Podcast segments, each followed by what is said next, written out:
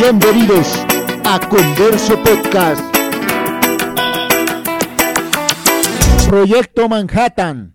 Después de la primera bomba atómica de uranio lanzada en Hiroshima, Japón, Estados Unidos tendría otra ciudad como objetivo.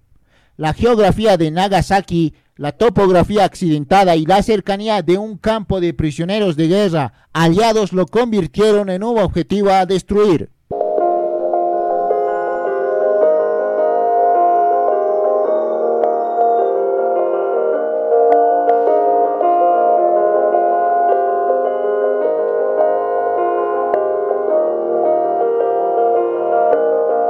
El 9 de agosto de 1945, la tripulación dejó caer la bomba Fatman, hecha de plutonio, que explotó a 500 metros sobre el suelo.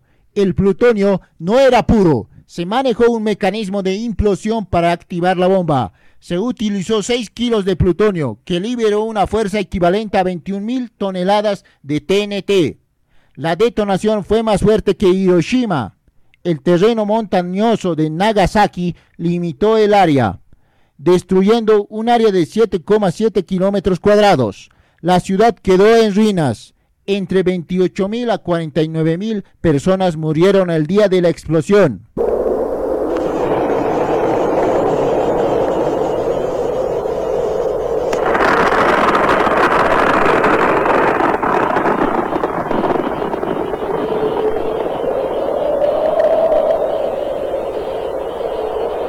Aunque el número de las víctimas de las dos bombas atómicas en Japón no se conocen con exactitud por los efectos secundarios en los sobrevivientes años posteriores, Japón el 2 de septiembre de 1945 presentó su rendición formal.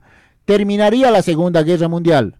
El proyecto Manhattan luego de los estallidos en Japón continuaría desarrollando proyectos, dejando las huellas en varios cráteres de explosiones subterráneas. El afamado proyecto cambió la ciencia y la relación con la humanidad.